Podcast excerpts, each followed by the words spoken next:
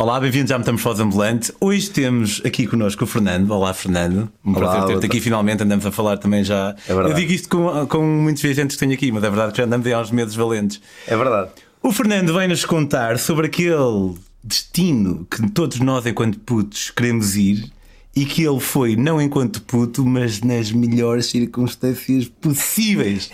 Fiquem por aí. Talvez seja um episódio até para a família toda. Vamos tentar. E vão curtir certeza. Até já.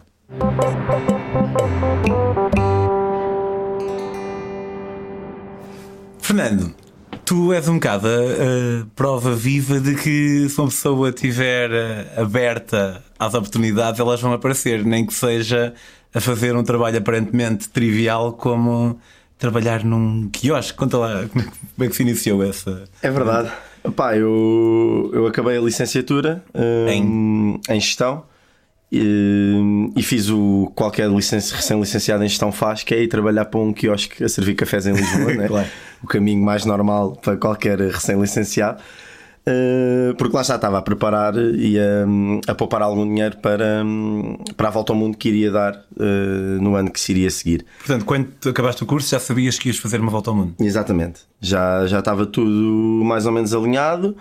Hum, inclusivamente, penso que quando acabei o curso já tinha até comprado o, o pack dos voos de volta ao mundo. Nós comprámos um pack uh, que nos possibilitava ter os voos todos uh, de antemão, com a possibilidade também de mudar de datas, caso quiséssemos ficar mais tempo em algum sítio.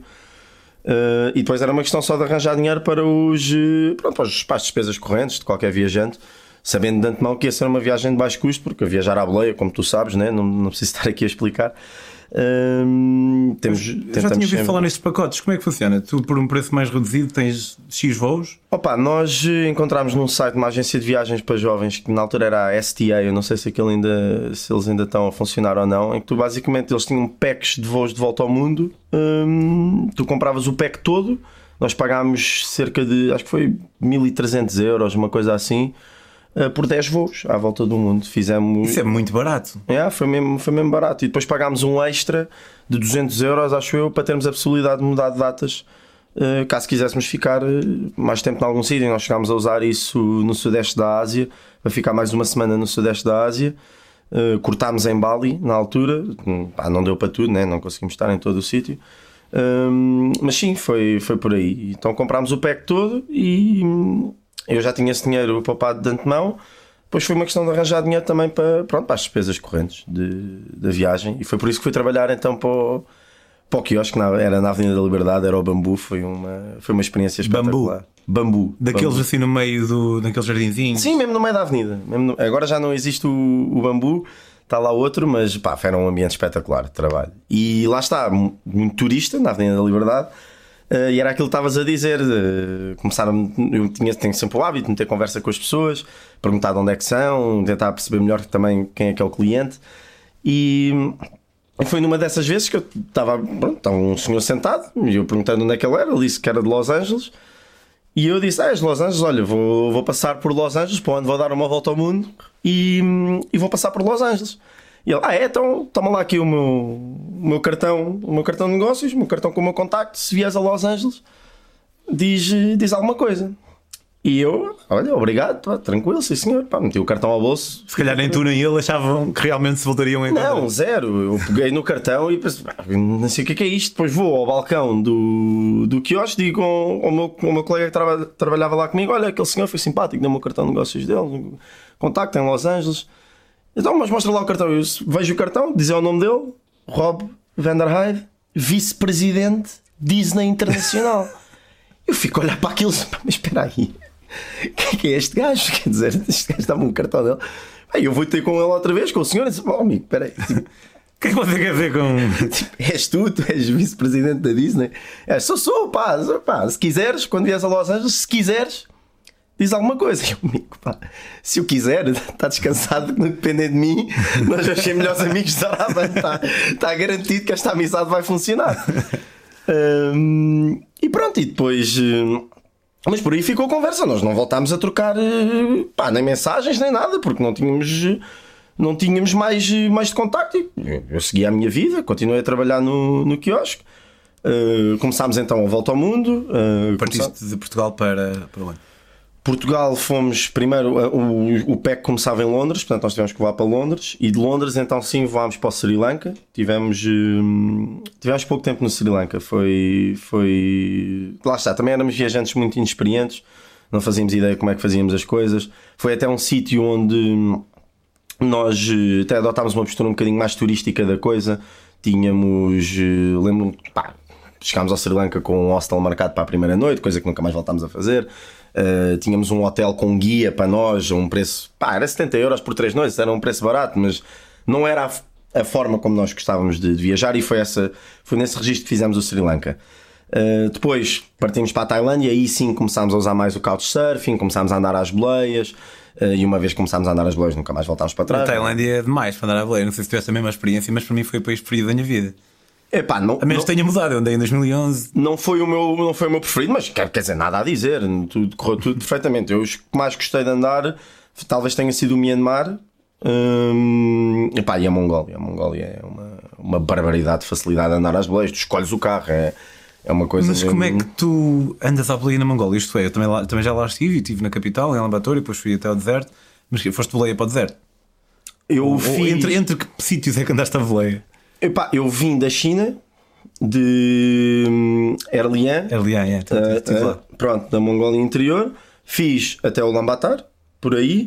Depois fui para. Fiquei um, uns 5 dias em Ulaanbaatar. Fomos visitar um parque nacional lá à volta que agora me falta o nome, perto também da estátua do Genghis Khan. Aí eu estava com um host couchsurfing, portanto andei sempre com ele. Depois fui até Hararum, que é a capital, a antiga capital do, do Império Mongol. Desci o vale do rio é o Orhor, acho que é o nome do rio, já não, já não recordo bem o nome. Voltei a Hararum e voltei para, para Ulaanbaatar. Ok, tiver. eu só estive em Ulaanbaatar e no deserto de Gobi, és capaz de ter um conhecimento mais alargado do que o meu.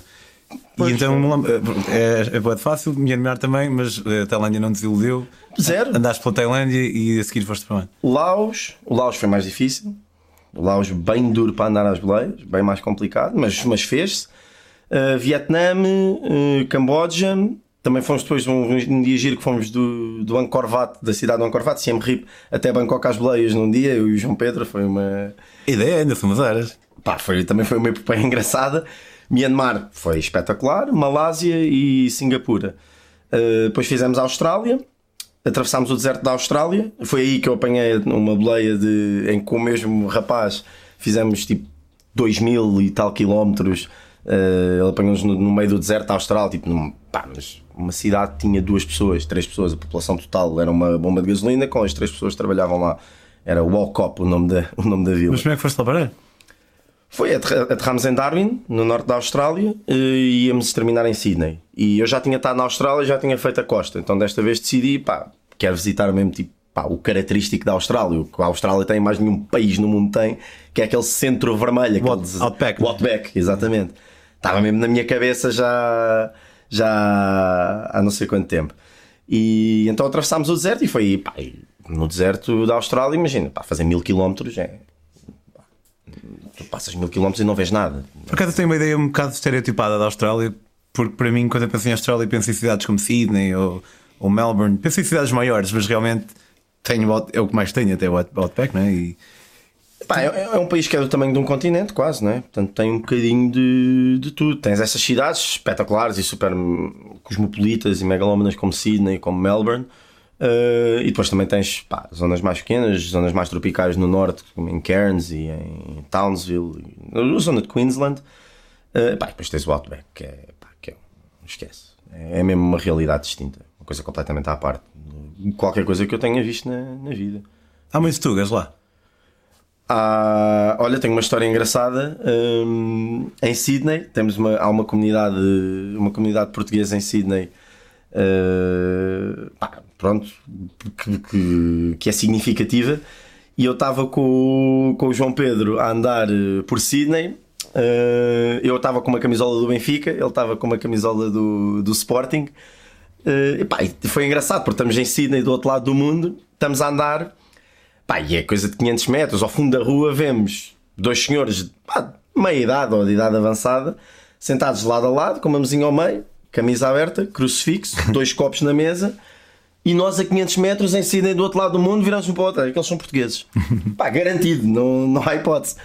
Uh, epá, e lá começámos a andar e de repente ouvi Viva o Benfica! E depois houve outro que disse Viva o Sporting! Pá, então foi muita giro tarde em Sydney, do outro lado do mundo, uh, ouvirmos Viva o Benfica e Viva o Sporting, uh, terem contato com a, com a comunidade é. portuguesa. E pá, eles levaram-nos depois lá para um cafezinho do bairro, tiveram-nos a dar. Pá, eu quase, quase que me veio uma lágrima ao olho quando me serviram um café português. Depois de três meses na Ásia, sim, pá, sim, os nossos expresso português, aquele soube-me soube pela vida. Eu comprei uma alheira nesse dia até Malheira. Uma alheira, já está nesse dia, jantei alheira, foi espetacular, foi uma, foi uma coisa espetacular. Portanto, esse contacto com a, com a comunidade portuguesa também foi, também foi muito engraçado.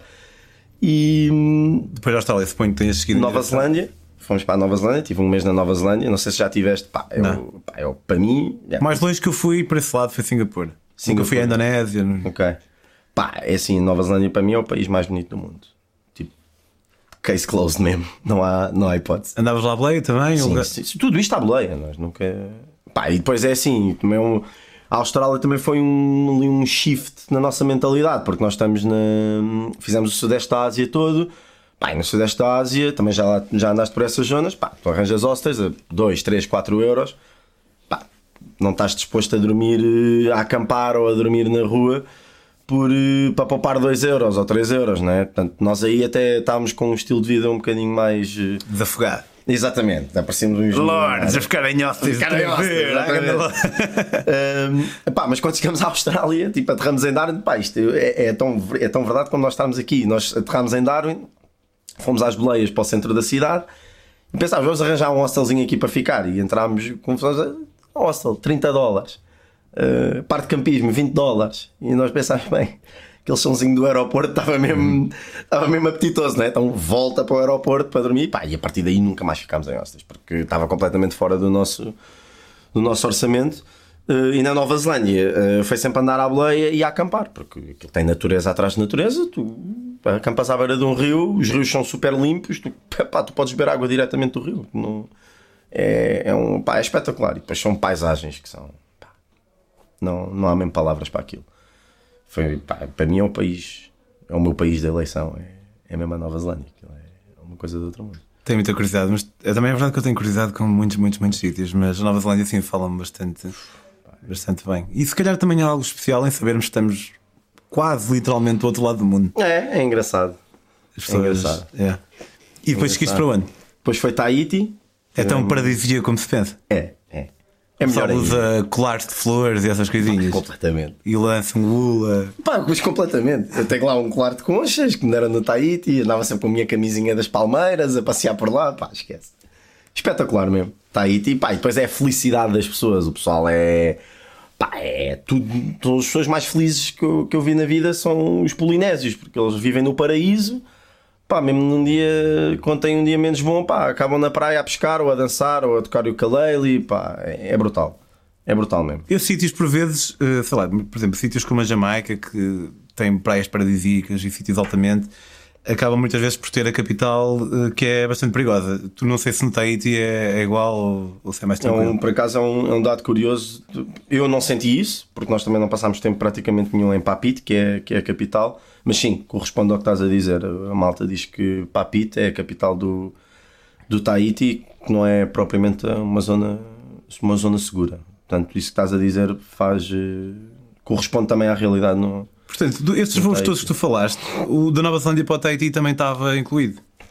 Okay. E depois do Tahiti foste finalmente para os Estados Unidos ou ainda passaste no Hawaii, que também é Estados Unidos? Não, não, eu, aí fizemos um split porque hum, eles, eh, o João Pedro e o Alex, eu viajei com, com três amigos, eu, o João Pedro e o Alex, o João Pedro e o Alex saíram diretamente do Tahiti para Los Angeles. Eu reduzi a minha estadia, a minha estadia no Tahiti em metade pá, para visitar um sítio que já estava no meu, no meu subconsciente há 300 anos, que era a Ilha de Páscoa. Ah, um, então apanhei o único voo semanal do Tahiti para a Ilha de Páscoa. Quem não sabe, a Ilha da Páscoa é que ela tem aquelas estátuas que são umas cabeças gigantes. Exatamente. Olhar, olhar para o mar, mas numa ilha também é difícil não estar a olhar para o mar. É pá, aquilo é, pá, é, um, é remoto, remoto, remoto, remoto. Então. Uh, também tem essa mística que estavas a falar. Mas como é que é? Tem assim um aeroportozinho pequenino e uma aldeia? Ou nem sequer tem. Eu não faço a mínima ideia. Pá, tem um aeroporto um aeroporto com uma pista grande, porque até rolam aviões grandes. Uh, aliás, para, para chegares à Ilha de Páscoa tens um- o voo mínimo são 5 horas, portanto tem que ser um avião grande para conseguir fazer um voo de 5 horas. Hum, tens uma cidade de 4 mil, 5 mil pessoas, que é Angarroa, é a única cidade da ilha, e depois tens a ilha. E fala-se espanhol lá ou fala-se uma língua local Fala-se qualquer? espanhol, eh, eles falam também, têm um idioma entre a malta nativa, que também são polinésios. Hum, aliás, o nome nativo da ilha é Rapa Nui. Hum, eles têm um idioma entre eles, mas pá, eu pessoalmente nunca ouvi, eh, nunca ouvi esse idioma. Eu sempre, sempre, sempre comuniquei em espanhol. Sem... Também pessoas muito simpáticas. Olha, aterrei na Ilha de Páscoa, não tinha sítio onde dormir, não tinha nada. Saí do aeroporto, atravessei a estrada, bati à porta de uma senhora. Olha, tenho aqui uma tenda, posso acampar no seu jardim? E ela disse: pá, fica aí o tempo que quiseres. E acordava-me todos os dias com uma chávenazinha de café, umas torradinhas, uma maçãzinha, tra- tra- E como é que é veres? Porque é, é algo. Há, há alguns monumentos que estão no imaginário de toda a gente, como as pirâmides, por exemplo, ou a muralha da China.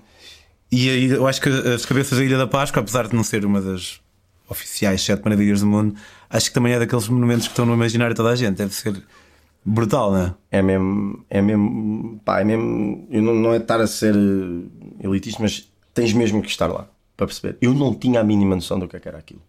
Não tinha. Eu, eu não tinha, não fazia a ideia do que é que ia encontrar. Aquilo, são, aquilo não são estados, aquilo são monstros. E tu pensares que há mil e tal anos houve uns malucos que chegaram de jangadas de madeira, orientarem-se só pelas estrelas, chegaram àquela ilha e construíram aquilo. Imagina, mano, pá, se fizéssemos uma estátua aí. Mas não é uma, são dezenas. tipo, é uma- e as estátuas estão à volta da ilha toda. Tipo, aquilo é uma loucura, esquece. Tu tens um sítio que são 15 moais, que é o nome das estátuas, pá, gigantes, de seguida, que eu não percebo como é que, como é que eles fizeram aquilo. Eu estou correto em, em- ao dizer que o, o tipo de pedra que usaram não se encontra lá? Eu, eu- eu havia assim um facto qualquer que, deixe, que trazia um certo mistério. Não, a pedra Não sei encontra- se é isto ou é outra coisa qualquer. A pedra encontra-se lá, é num vulcão que é o Rano Haraku, é, o, é, a Então é isto, não é a fábrica dos Moais. Uh, está numa colina, eles iam ao, ao- ao vulcão, esculpiam as estátuas e depois mandavam as estátuas colina abaixo. Com, usavam umas árvores para pôr uh, para as estátuas rolarem e eles mandavam as estátuas colina abaixo. Pumba! Está uma feita, zumba, manda. Está outra, zumba, manda. E, e as estátuas, toda a gente pensa que é só a cabeça, mas tem um corpinho, não é? Algumas sim, algumas sim. Que aparentemente há só há pouco tempo é que o pessoal descobriu. Pá, tens, tens todo o tipo de estátuas. Não é só aquelas mais. Tens todo o tipo. Aquilo é, aquilo é, é, é de loucos mesmo. Eu não, eu não, não- é pá, para mim é dos mistérios mais. Pá, E pagas para ver ou como está distribuída pela ilha toda? Há estátuas que são. que estão, por exemplo, em Angaroa, na capital, tens uma, tens uma estátua, tens umas quantas estátuas. Se fores a uma praia no, no- na ponta norte da ilha, tens lá também umas quantas. Portanto, essas não pagas para ver. Mas se quiseres ir ao Parque Nacional de Rano Haraku, que é onde tens a maioria das estátuas, aí tens. tens Quanto é que é, mais ou menos? Lembras-te? 10 euros? Lembro, não, não, é mais, é mais, é mais. Eu lembro-me, tens preço para chileno e tens preço para, para turista. Eu lembro que eu paguei 20, 20 mil pesos chilenos na altura, porque paguei preço de chileno, porque a senhora que me estava a dar casa disse: pá, dá-me o dinheiro, eu vou lá comprar o bilhete para ti. Portanto, eu tive esse, esse desconto. E se não fosse eh, chileno, era 60 mil pesos chilenos. Agora falta-me o câmbio. É fazer a conta. é fazer a conta, exatamente. E depois finalmente mandaste então. Finalmente, Los Angeles. Ah, estávamos na Nova Zelândia. E eu, durante a viagem toda, tive, o- tinha o João Pedro a chatear-me. Manda mail ao gajo da Disney, manda mail ao gajo da Disney, manda mail ao gajo da Disney, manda mail ao gajo da Disney. "Pá, João Pedro, cala-te, tipo, eu vou mandar mail. Tipo. E estamos na Nova Zelândia e faltava quê? Um mês para, ou umas semanas para chegarmos a Los Angeles. E eu mandei um mail, mas mandei um mail ao gajo, ao Rob, dizer: Olha, Rob, olá, eh, sou o Fernando, servi-te um café em Lisboa, não sei se te lembras. E o gajo responde com a maior das naturalidades: Ei, a Fernanda, pá, então, claro que me lembro de ti, como é que está a ser? Eh, como, é que, como é que está a correr a viagem? o quê, Como é que são os vossos planos para Los Angeles? Pá, e nós, viajantes à boleia, nós não tínhamos planos, né? Nós era o, o que surgia, era o que a gente fazia. Hum, mas eu dei logo a dica, disse: pá, Rob, o quê, pá, tenho aqui O um. havia um bilhete com desconto para o Disney. Não, foi logo, pá, Rob, tem aqui um amigo meu que, pá, não percebo porque na cabeça dele é só parques de diversões, ele só pensa em parques de diversões, ele adora parques de diversões, não sei o quê. E o Rob responde: é pá, olha, eu trabalho na Disney. Eu, eu sabia que tu ias chegar lá, amigo. Eu sabia, eu sabia que podia contar contigo. Pá, eu trabalho na Disney, portanto, uh, pá, que tal este plano? Vamos uh, encontrarmos na Baixa de Los Angeles na, na sexta-feira. Uh, ficamos em minha casa, vamos, vamos jantar, vamos ver uns copos. vocês dormem lá todos em casa, em Manhattan Beach, tipo, pá, colado à praia, tipo uma casa de loucos. Um, tudo, tudo pá, fomos jantar fora, tudo à conta dele. Ele nem, nem sequer nos permitiu pagar nada. Também nós não tínhamos dinheiro para isso, mas, mas ele, ele a financiar tudo. Depois no dia a seguir vamos para a Disney. Mas um hotel cinco, ficaste num hotel 5 estrelas Na, em LA. Portanto, sexta para sábado ficámos no, em casa dele. Sábado. Em casa dele mesmo? Em casa dele, em casa dele. No sábado fomos... Como é que era a casa dele? Epá, um bruto casarão. Alta mansão em Beverly Hills, assim uma cena. Em Man... Epá, não, era Manhattan Beach. É, a zona chama-se Manhattan Beach. Pá, colado à praia, tipo, ele estava a 200 metros da praia. Tipo, ele abria a porta de casa, andava à esquerda, andava 50 metros, estava na praia, andava na areia. Um... Sábado, sábado então fomos já fomos visitar a Disney, ele andou lá connosco a fazer as diversões todas também. Uh, fizemos tudo e mais alguma coisa. Fogo, ele andou convosco e tudo. Quem tudo, tudo. O gajo fez tudo. Era de pensar que uma pessoa tivesse farta de. Zero, zero. O gajo esteve connosco o tempo todo. Uh, reservou-nos a suíte no, pá, no último andar de, do hotel. Tipo, ficámos lá em cima, tipo, tínhamos vista para, o fogo, para os fogos de artifício, uh, tínhamos um buffet de comida para nós, tipo, pá, uma coisa mesmo pá, impecável. Um, e, e, e ele diz isto: pá, vamos, sábado, sexta para sábado ficamos em minha casa, sábado vamos para a Disney, eu reservo lá o hotel uh, para nós e no domingo eu deixo-vos numa estação de autocarros para poderem seguir caminho para o, para o Alasca, quebra, para onde, nós, para onde nós queríamos ir. O teu projeto era Long Way. The Longest Way to Alaska. The Longest Way. The Longest Way to Alaska, exatamente. Uh, e ele disse: então, está bom para vocês? Parece-vos bem como plano? Deixa-me lá ver se consigo encaixar aqui na minha agenda, né? Uh, e depois, pá, como é óbvio, claro que fomos. Epá, foi espetacular, foi, foi brutal. E depois a, a história tem uma, uma componente engraçada que acho que ilustra bem aquilo que é a nossa vida enquanto, enquanto viajantes, particularmente quando andas à, à boleia, tu também tens essa experiência. É que tu, tu muito rapidamente tens de te adaptar à situação em que estás, não é? Portanto, tu de repente estás com um tipo de pessoa e cinco minutos depois estás com uma pessoa com um background completamente diferente e tens que saber estar em ambas as situações. E ali foi um caso engraçado, porque nós de sábado para domingo ficámos então na, na suíte, num, num hotel 5 estrelas, com tudo o que isso envolve. Mas de domingo para segunda, hum, nós de domingo apanhámos então um autocarro para sair da lei, porque pá, pronto, também já andaste às boleias, para, para andar à boleia é essencial sair da metrópole, claro. ires para, o, para os arredores e depois aí começas a pedir boleia. Já agora, hitchwiki.org costuma ter as melhores maneiras de sair dos centros das cidades, é muito importante. Está muito cheio. Hitchwiki.org, confirmo. Não, pá, perdi a contar a quantidade de vezes que usei esse site. Nem, nem, nem consigo contar. É, é procedimento já, vou a um sítio Hitchwiki, garantido. Um, e, pá, e, e, depois foi giro, porque de domingo para segunda estávamos então de volta ao nosso, ao nosso habitat natural de andar às boleias. Um, e lembro como estávamos então no, em Santa Bárbara, foi a primeira vez que andámos à boleia nos Estados Unidos e aparecem-nos dois, dois tipos que andavam a viajar pelos Estados Unidos, mas eles nem sequer, nem sequer tenda tinham, tipo, eles estavam mesmo num nível ainda mais, mais, mais low cost do que, do que nós. Um, e acabámos por, por, passar a noite juntos, eles não tinham tenda, nós pá, pensámos, pá, fogo, estamos a andar à volta ao mundo, tipo, já nos deram tudo e mais alguma coisa, não vamos deixar estes tipos a dormir ao relento, né? Então acabámos por dividir a nossa tenda com eles, tipo, com dois tipos que não conhecíamos de lado nenhum. E foi giro passado um extremo, que é um hotel de 5 estrelas, Uh, para de repente estar a dormir num descampado, a dividir a tenda com dois tipos que não tinham mais nada que não fosse uma guitarra e uma garrafa de vinho para viajar pelo, pelo E provavelmente, é, não desfazendo obviamente o conforto que advém de uma, uma suíte que é sempre fixe, claro. mas provavelmente igualmente feliz ainda de forma Ui, diferente. Claro, né? claro, fogo. Pá. Sabes que eu lembro-me quando estava, quando estava em Angola, eh, há, um, há um dia em que eu estava ali a chegar à zona de, de Benguela, Lubito, Benguela, e pá, andava também a dormir e a acampar, meio caraças. E há uma noite em que eu estou acampado numa esquadra da polícia e a minha tenda tinha uns buraquitos. Eu, usava, eu usava mesmo só o mosquiteiro da tenda, mesmo assim tinha uns buraquitos, e andava ali a batalhar com mosquitos. E no dia a seguir, estou num, foi ao contrário, eh, estou, estou num hotel de 500 dólares por noite. E, e a cena é. Eu, eu lancei recentemente um filme que fiz com, com o João Amorim, que também conheces. Já agora, quem quiser ver, vá ali ao, ao minha bio, que tem lá o link. E nós falamos nesse filme um bocado da cena de dizer que sim. E há quem diga que as pessoas são naturalmente boas, outras que dizem que são naturalmente más. Eu acho que as pessoas são aquilo que o ambiente as obrigar a ser.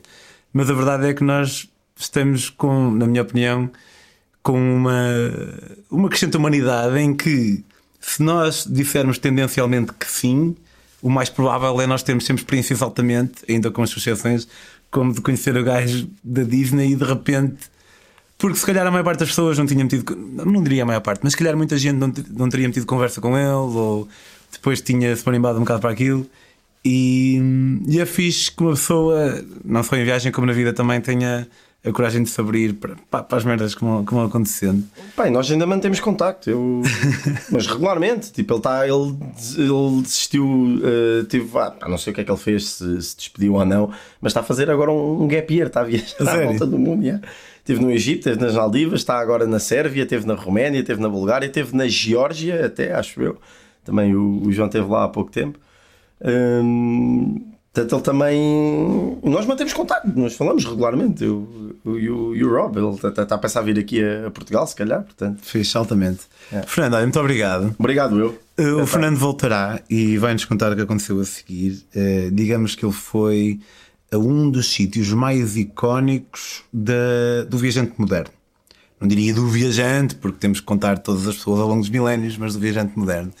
E um, se quiserem uh, seguir as aventuras do Fernando, podem fazê-lo no Instagram em Fernando underscore Vaz ou... Fernando P underscore Vaz. Fernando P underscore Vaz. Se quiserem seguir as minhas próprias histórias, podem fazê-lo também no Instagram em Pedro on the Road. A Metamorfose é um projeto que, que vive maioritariamente de, de, duas coisas. Uma delas é o Patreon. Podem apoiar a Metamorfose a partir de 2€ euros por mês em patreon.com barra Metamorfose Ambulante. Ou então podem também comprar os meus livros e, e, ler, se forem pessoas de ler, sobre as minhas próprias histórias. Este é um livro de uma viagem à boleia de Portugal a Singapura, ida e volta, Portugal à África do Sul de bicicleta e finalmente do Panamá ao México à boleia. Subscrevam o canal e Fernando, até à próxima e para vocês, até para a semana.